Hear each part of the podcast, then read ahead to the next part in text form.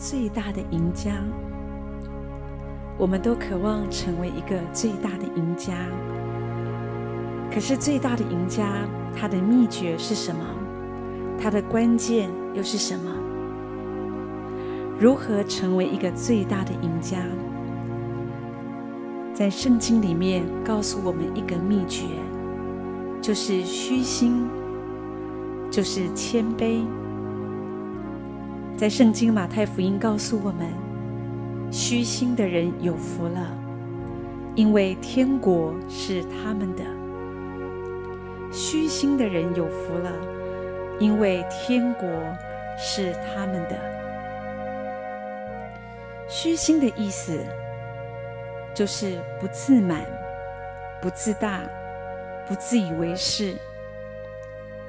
虚心讲的，就是我们在学习的时候，能够放下自己的架子和脾气，向那些比你优秀的人。一起来请教，虚心是什么？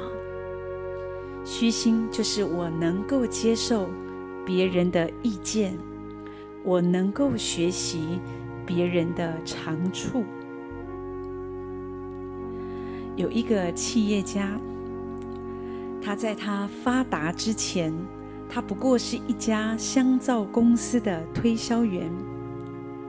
有一天，他跑到超级市场去推销他的香皂。由于他去的时间不太正确，超市的老板他正忙着上货，所以这个时候他就对这个推销员很不耐烦地挥挥手说：“你赶快走，我这里忙得要命，以后再说吧。”没有想到这个推销员。仍然不死心，打算说服那个老板来采购他的肥皂，所以就一直黏着这个老板，一直跟他说。没有想到老板很生气，就破口大骂说：“立刻带着你的东西给我滚！刚刚我是给你面子，不想让你太难堪，可是你这个家伙，你真的是太不知好歹了。”